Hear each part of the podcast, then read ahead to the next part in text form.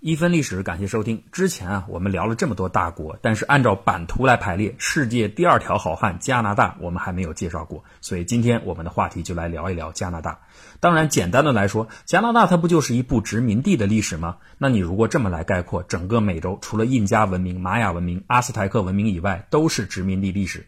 殖民地历史通常我们以为就是不太久远，但是呢，它由于牵扯到宗主国之间的缠斗，以及各个殖民地后来的独立运动，还有一些土助民族的运动，所以其实整个变化的过程也是非常复杂的。今天我们就从源头说起，介绍一下加拿大殖民地的起源。提起大航海时代，我们通常都知道达伽马、哥伦布、麦哲伦这几个耳熟能详的名字，因为他们是大航海时代最杰出的代表。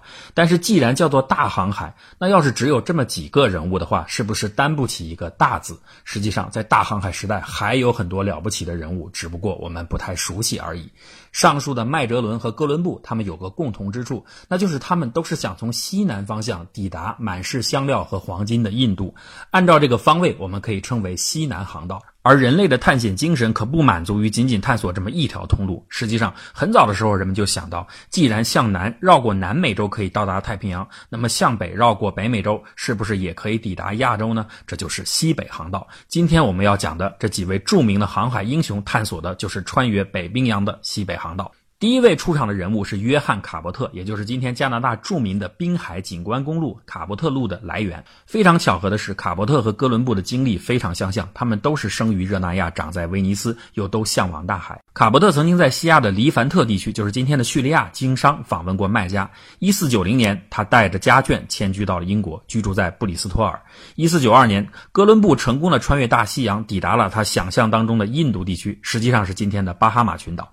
消息传回欧。欧洲后，卡伯特当时正好在西班牙。他去西班牙的目的也是筹资准备一次向西航行的探险，却让哥伦布抢了个先。卡伯特并不死心，他又去找英国人想办法。为什么选择英国呢？第一，已经押宝哥伦布成功的西班牙肯定不会再支持自己了；第二，和西班牙一直暗中较劲儿的英国肯定不服气。第三，英国的纬度高，所以理论上从英国出发驶向东方的路程应该更短。第四，更重要的是向北行驶可以避开南美洲这块西班牙的势力范围。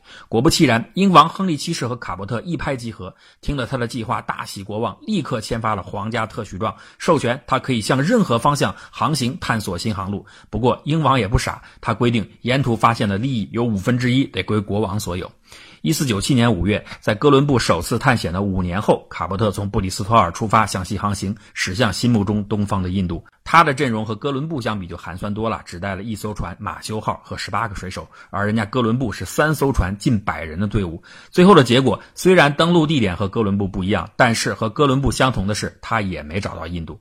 由于他这次都没有留下清晰的航海记录，所以到今天人们也不知道他准确的登陆地点在哪儿。不过有一点可以肯定的是，卡伯特一定是自维京海盗后第一位到达北美大陆的欧洲人。哥伦布也是在他之后，当他第二次远航时才发现了北美大陆。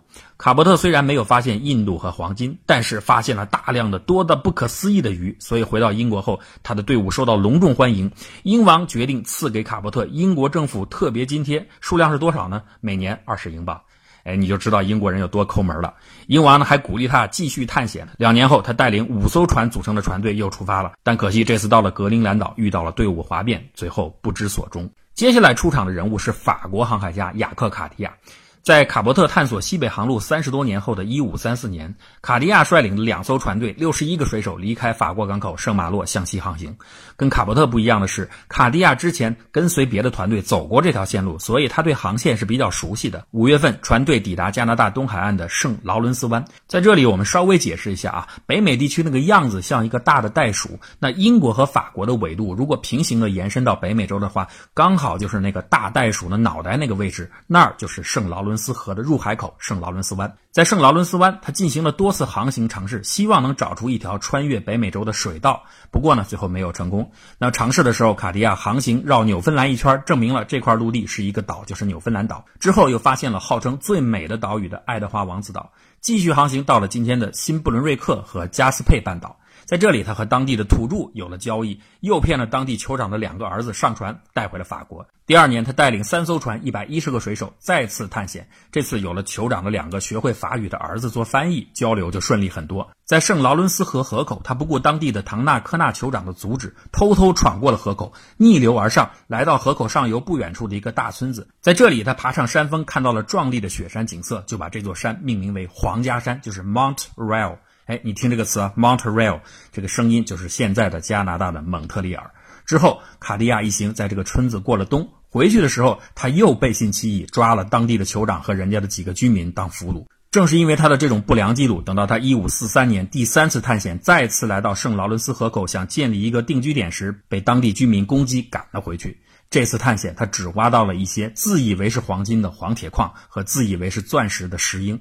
等回到法国一鉴定，全都是不值钱的玩意儿，所以还留下了法语当中一个挖苦他的谚语：“假的就像加拿大钻石一样。”尽管卡地亚没有发现穿越北美大陆的航线，但是他对法国的北美殖民进程却产生了重大影响。他是第一个沿着圣劳伦斯河逆流而上向北美内陆探索的法国人。这种经历不仅为法国后来的殖民者提供了宝贵的地理资料，而且也为法国殖民地的确立提供了法理依据。我们今天知道，整个后来法属北美殖民地，它的范围就是沿着圣劳伦斯河流域向内陆延伸，到达五大湖后，又连接到密西西比河流域，通过密西西比河一直到达美国的新。奥尔良进入加勒比海，整个把北美大陆从中分开，而卡地亚可以说迈开了这个进程的第一步。如果说法国殖民地是一种沿河模式，那么英国殖民地就是沿海模式。英国最初的十三块殖民地，也就是后来美国起步的十三个州，都是沿着大西洋的海岸分布。但其实，英国在美洲的势力范围，除了北美大陆东海岸一线的这个主体区域外，还有北侧的哈德逊湾，而这个区域的开拓者就是英国航海家哈德逊。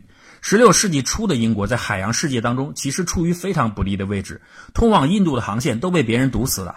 如果绕经非洲的好望角，要受到葡萄牙管辖；如果取到南美洲的合恩角，要受到西班牙管辖。所以，英国女王伊丽莎白一世就决定开辟一条能绕开管辖的西北航线。前面说的卡伯特之后，首先行动的是马丁·弗罗比舍。一五七六年六月，他带领三艘船的船队开始了探险。一个月后，一艘船沉没，一艘船逃跑。他带领剩下的二十三人继续行进。七月二十号，他发现了两个高耸的海岛，中间是一条狭窄的海峡。他就以为这条海峡就像当年麦哲伦发现的那个麦哲伦海峡一样，是他渴望已久的通往亚洲的西北通道。因此，他就把它命名为弗罗比舍海峡。然而，实际上今天的地图显示的很清楚，他进入的是一条死胡同。虽然西北航道这次没有找到，但是他发现了一些黑色的石头，并且带回了英国。化验人员随后宣布，这些石头里边有黄金。这个消息刹那间让弗罗比舍正在准备的第二次航行的股票瞬间上涨，而且一售而空。第二年，弗罗比舍再次出海，这次他的目的就不再是什么遥不可及的西北航道了，而是黄金。这次弗罗比舍带回了一百六十吨黄金矿石。兴奋的女王还没等这批矿石的鉴定结果出来，立刻让弗罗比舍第三次出海，这次的规模更大，四百名船员带回了一千二百多吨矿石。不过这一次的船队还没有靠岸，上一批矿石的鉴定结果已经出来了，完全都是废物，没有黄金。成千上万的购买股票的人赔得精光。弗罗比舍可以肯定他不是设骗局的人，但是谁是这次人类历史上最早的、最大的股票诈欺案的背后推手呢？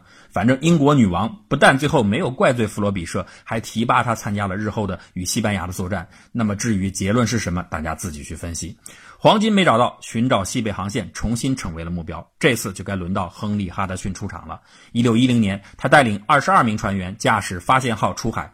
由于有前人的经验，所以哈德逊这次没有在开头的时候走错方向。六月二十五日，他顺利进入了长达七百二十五公里、分隔魁北克和巴芬岛的海峡，也就是今天的哈德逊海峡。穿越了这个海峡，就会进入到巨大的哈德逊湾，就是那个北美大袋鼠脑袋和尾巴中间的那个大海湾。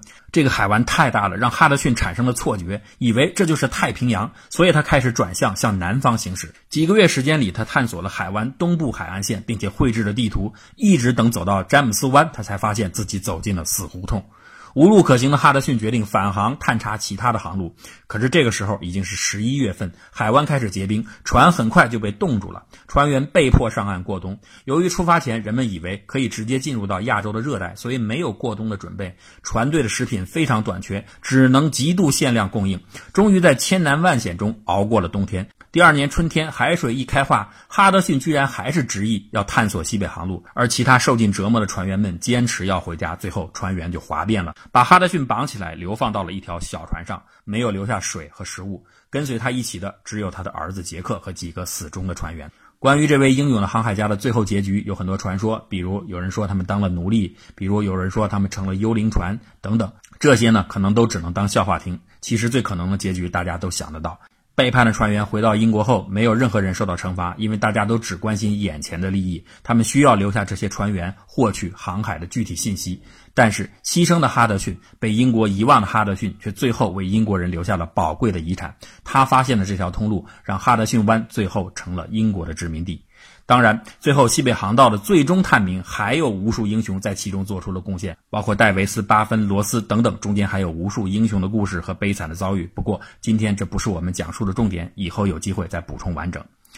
沿着圣劳伦斯河，法国建立了新法兰西；沿着海岸线，英国建立了新英格兰。英法在美洲大陆的争斗，还有他们与印第安人的故事，才刚刚拉开序幕。看似冰天雪地的加拿大，还有许多并不平静的精彩等待我们慢慢去品味。不过，这个开场大戏展开过程中的航海英雄们，真的值得我们去尊敬。